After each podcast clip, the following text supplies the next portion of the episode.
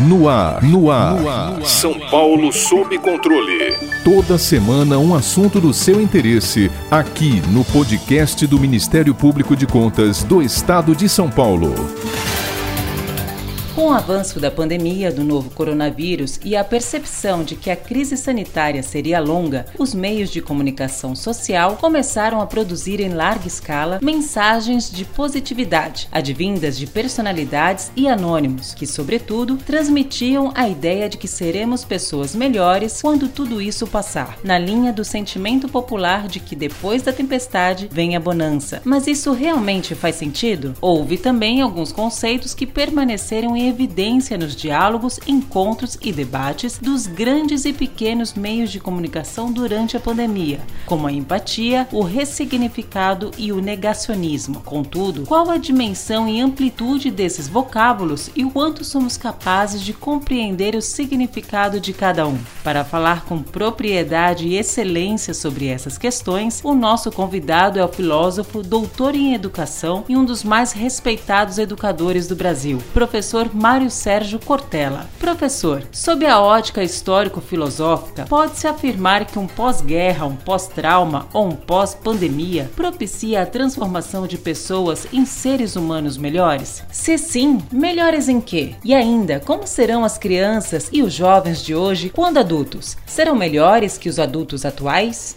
Um dos modos mais difíceis de aprender é exatamente pelo sofrimento, pela dor, por algo que nos leve a ter algum trauma. Evidentemente que o mais adequado sempre, sempre seria que o aprendizado tivesse como fonte a procura prazerosa, a alegria, a convivência muito mais frutífera. No entanto, na história da humanidade, nós temos sim, no campo do coletivo e do indivíduo, momentos em que o aprendizado vem pelo modo menos esperado ou até menos desejado. Vem a partir de um trauma, de um impacto, vem a partir de algo que conduza pessoas em geral e pessoas em particular para um estado não só de perplexidade, mas também de dano que sofre e que vê à sua volta. Seria ótimo se nós fôssemos capazes, todas e todos, em qualquer idade, de ter um aprendizado que nos tornasse melhores nessa condição. Há pessoas que, sem dúvida, ao atravessarem o momento pandêmico e quando conseguimos chegar do outro lado dessa tempestade de um modo mais protegido, mais seguro e mais duradouro, que as coisas estejam melhor, não só no interior né, de cada um e cada uma, mas também naquilo que está à nossa volta. No entanto,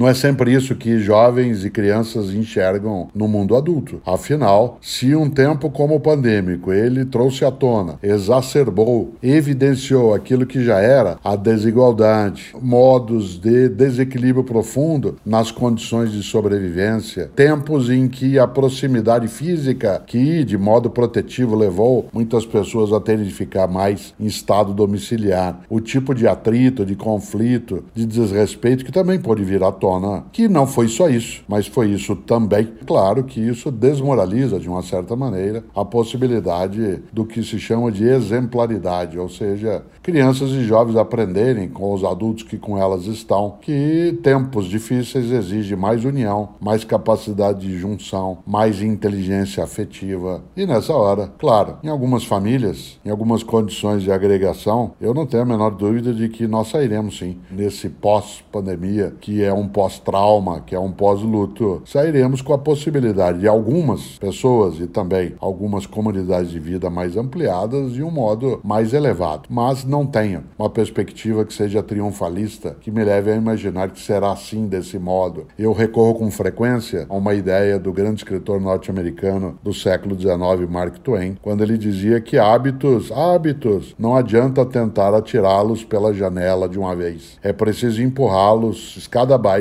degrau por degrau, degrau por degrau. Isso significa que aquilo que faz parte da nossa familiaridade, do nosso hábito, do nosso costume, cria em nós uma marca tão densa de ancoragem que é difícil alterar aquilo que precisa ser alterado. Insisto, algumas pessoas farão sim né, uma modificação profunda no seu modo de agir, se tornando mais solidárias, muito mais prestativas, com uma generosidade mais expressiva, com uma humildade mais marcante. Mas uma parte grande de pessoas, tola era antes da pandemia, durante o momento pandêmico, persistiu na tolice e dificilmente deixará de ser tola quando todo esse movimento tempestuoso cessar. Por isso, sem catastrofismo de imaginar que nada será melhor, mas também sem triunfalismo de imaginar que tudo será resultado de uma conversão para o bem. É encontrar aí o caminho né, que nos leve a fazer aquilo que pode ser feito, aquilo que deve ser feito e aquilo que a gente quer que seja feito. Não podemos tudo, mas também não somos incapazes de qualquer coisa. O debate sobre o negacionismo está em voga no cenário pandêmico devido à descrença de muitos na gravidade da situação. Por esse motivo, esses grupos frequentemente desrespeitam as orientações de segurança, podendo agravar ainda mais o quadro de transmissibilidade do vírus. Professor, negar a realidade e o óbvio é uma forma de autodefesa? Todos seremos negacionistas em algum momento de nossas vidas? E como fazer para cair a tal da ficha?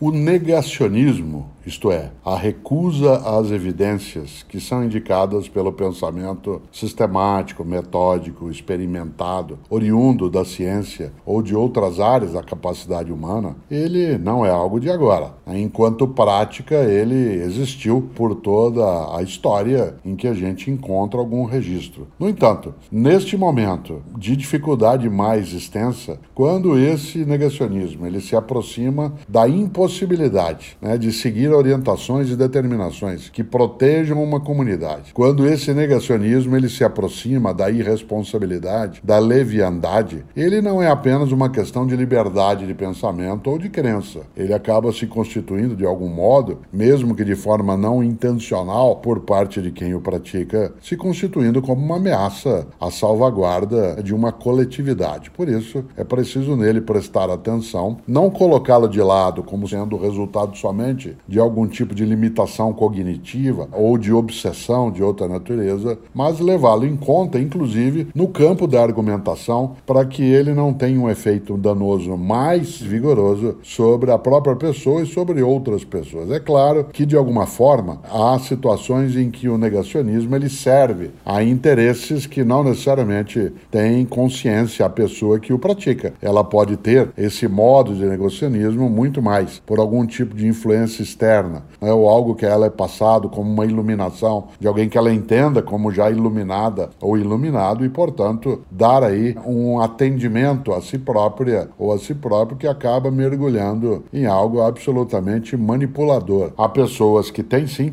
esse negacionismo como sendo uma convicção, mesmo que ela não seja embasada, mesmo que ela não tenha nenhum tipo de fundamento ou outro, a não ser a própria convicção. Evidentemente que, de maneira geral, nós temos de notar que quase sempre as crenças negacionistas, isto é, aquelas que afirmam que algumas coisas absolutamente evidentes dentro da comprovação técnico-científica, é aquilo que é marca histórica com todos os dados e fatos já acumulados submetidos a uma comunidade mais ampla né, de validação, quase sempre esses negacionismos eles se dirigem para situações que não podem ser comprovadas ou não podem ser comprovadas por uma impossibilidade técnica ou por uma impossibilidade ética. Exemplo, quando pessoas dizem não tome uma vacina porque vacinas induzem a horrores, elas têm resultados teratológicos monstruosos, há uma suposição aí que a única maneira de saber se se essa pessoa está de fato correta, com essa convicção, negando aquilo que o pensamento sistemático e metódico que eu antes indicava, que ele afirma, a única maneira de comprovação é deixar uma geração, por exemplo, né, sem a vacina, para ver se dali se ausenta aquele tipo de patologia como efeito colateral, o que teria um efeito danoso no campo ético e é incorreto dada a nossa convicção. Essa sim, apoiada em alguns ditames que não são exclusivistas da eficácia de algo. Por isso, esse empecilho ético, ele marca a impossibilidade de dizer não, não vamos vacinar pessoas porque a gente acredita que isso pode ter um efeito danoso, sem que essa crença, repito, tenha de concretamente algum embasamento né, que seja experimental, comprovado, submetido aos pares dentro daquele conhecimento e assim por diante. Por isso, fica fácil ser capaz de emitir um juízo desse sem que haja concretamente evidências na direção contrária. Há outros que são de dificuldade técnica. É uma pessoa que, sendo negacionista, diz, usando aí aquilo que vem sendo até objeto de brincadeira, a pessoa que não acredita que o ser humano tem um dia pisado na lua. A única maneira de uma comprovação para esse tipo de crença sem base, dada toda a comprovação anterior a isso de outros modos, é levá-la até a lua. Outra é dizer que o planeta ele é plano o nosso planeta é plano. A única maneira seria retirar a pessoa para fora da nossa atmosfera para que ela enxergue. Como aqueles que fizeram isso não são objeto de credulidade por parte de alguns, tem que ser feito com essa. É fácil né, dizer não, né, o nosso planeta é plano, ou é fácil dizer né, o homem ou o ser humano não chegou até a Lua, porque a dificuldade técnica de mostrar o diferente ela é muito complexa. No entanto, eu não conheço nenhuma pessoa que é negacionista em relação a coisas que podem ser imediatamente comprovadas. Exemplo concreto, alguém que diga: Eu não acredito que o ser humano não possa voar por meios próprios, sem nenhum tipo de artefato. Isso aí é uma forma né, de dominação, porque bastaria né, que ela se arremessasse de uma altura e ela notaria o quanto isso não tem nenhum tipo de fundamento. Ou não conheço ninguém que é negacionista e diz: Não, se um ser humano ficar sem se alimentar e sem beber água durante durante 60 dias ele conseguirá sobreviver sem dificuldade alguma, porque basta a própria pessoa fazer essa experiência. Portanto, o que é improvável para aquela pessoa, no sentido de não se poder a ela oferecer uma prova imediata, é mais fácil que ela possa negar. Nessa hora, como lidar com isso? É preciso que, se há uma normatividade de convivência, tudo aquilo que prejudica a coletividade não pode ser objeto de decisão decisão exclusiva e individual, à medida que faz dano né, a outras pessoas. Aquilo que não tem dano algum, exceto na percepção, na compreensão da própria pessoa, que siga garantida aí a liberdade de opinião. A empatia tornou-se palavra de ordem na pandemia. Ressignificar a maneira de viver e de enxergar a vida se converteu em conduta necessária à crise. No entanto, professor Cortella, o quanto é possível dar outro significado a conceitos já inseridos em nossa existência? Conseguiremos manter a mudança? E sobre a empatia, somos realmente capazes de nos colocar no lugar do outro, mesmo que tal ato aflija o nosso próprio lugar, a nossa zona de conforto?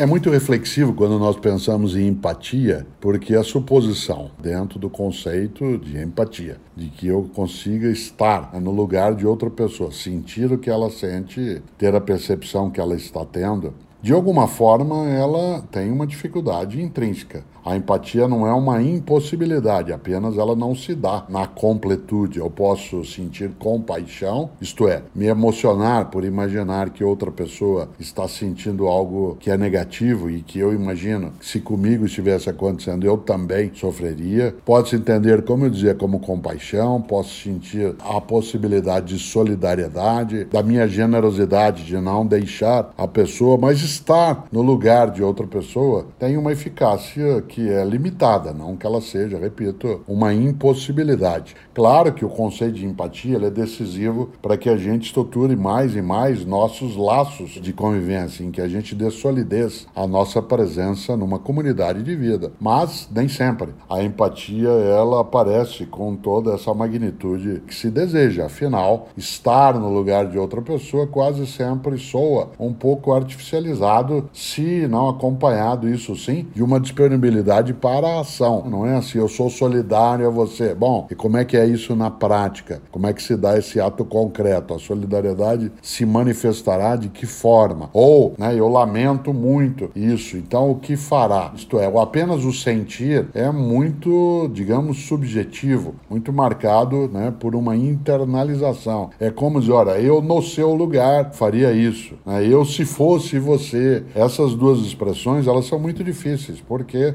não estando eu de fato no seu lugar e não sendo eu você, aquilo é uma manifestação de intenção, pode ser uma boa disposição para a permeabilidade de acolher que outra pessoa relata ou faz queixa, mas tem sim, como eu dizia logo no ponto de partida, um limite. Não é, insisto, e o faço com remarcação, não é uma impossibilidade. Por isso, claro que a empatia tem sim a necessidade de se estabelecer pontes em que eu consigo fazer uma comunicação entre o que outra pessoa é e aquilo que sou, lembrando que ambos ou ambas temos uma similitude. Somos pessoas. Aí, nesse sentido, a empatia, em princípio, deveria se dar quase como uma relação que ela ganharia uma natureza de frequência e, ao mesmo tempo, de intensidade que não precisaria ser pensada. No entanto, isso não necessariamente aparece desse modo o estabelecimento dessas pontes das comunicações entre aquilo que uma pessoa é e aquilo que outra pessoa é ao seu modo de ser, tal como eu sou ao meu modo, ela sim, ela coloca um requisito que é uma disposição para olhar o outro como outro e não como estranho. Eu coloco com frequência que os latinos usavam a expressão para eu, que nós bem conhecemos, que é ego, e usavam duas para não eu. Uma delas é alter, isto é, o outro, mas usavam também alios, que significa o estranho. Alios, da onde vem alienígena, alheio, aquele que não é como eu. Olhar o outro como outro é muito diverso de olhar o outro ou a outra pessoa como alheia, como alios, como alien. Não é casual né, que se utiliza a expressão alienígena. Também vale dentro disso a ideia de o outro ou a outra pessoa ser estranha. Vocês lembram, eu lembro é, o quanto que em outros idiomas, em algumas situações, quem vem de fora é entendido como forasteiro, inclusive no nosso idioma. Quem não é como nós, que é da fora daqui, então não é um dos nossos ou das nossas, é um estrangeiro, aquele que é estranho, stranger, para utilizar um dos idiomas hoje de comunicação né, mais extensa. Ora, isso inclusive nos leva etimologicamente a algo que ganha um nível de curiosidade, mas serve para explicar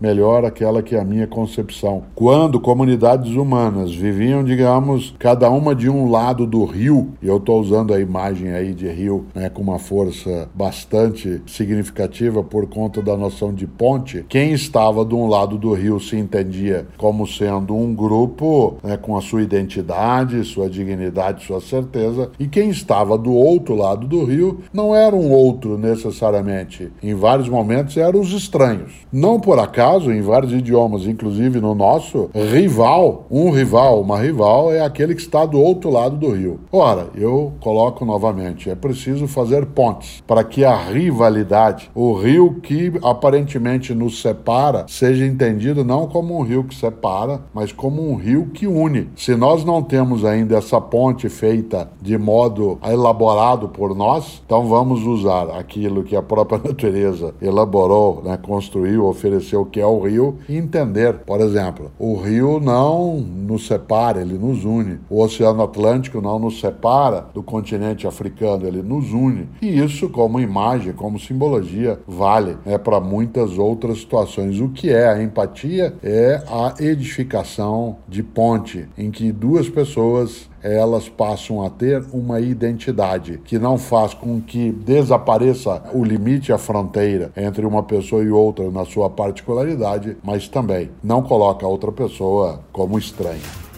Para ficar por dentro de outras notícias do Ministério Público de Contas de São Paulo, siga-nos nas redes sociais ou acesse o site www.mpc.sp.gov.br.